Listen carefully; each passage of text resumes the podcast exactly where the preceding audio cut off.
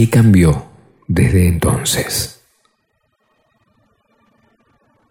Agazapados, tratando de mantener la llama viva, mientras nos turnamos en la entrada de la caverna para ahuyentar los males que acechan, esperando la luz del día para ampliar nuestros dominios ficticios, basados en nuestros limitados sentidos de olfato y vista, en comparación con los de las bestias que nos consideran presas.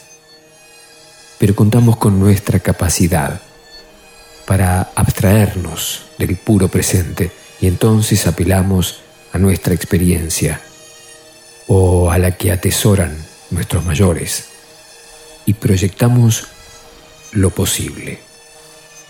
A eso decidimos llamarlo futuro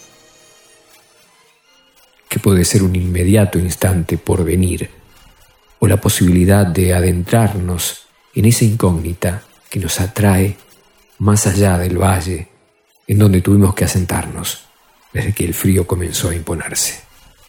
Pero somos un grupo, unidos por algo más que miedo o la conveniencia mutua de resguardarnos en un mundo que nos rodea por completo, más allá de nuestra limitada visual.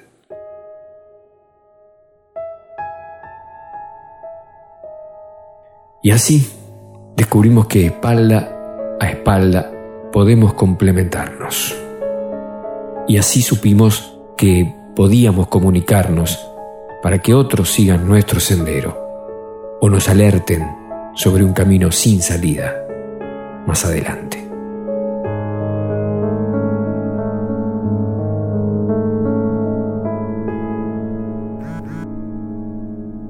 Y de pronto giramos nuestra mirada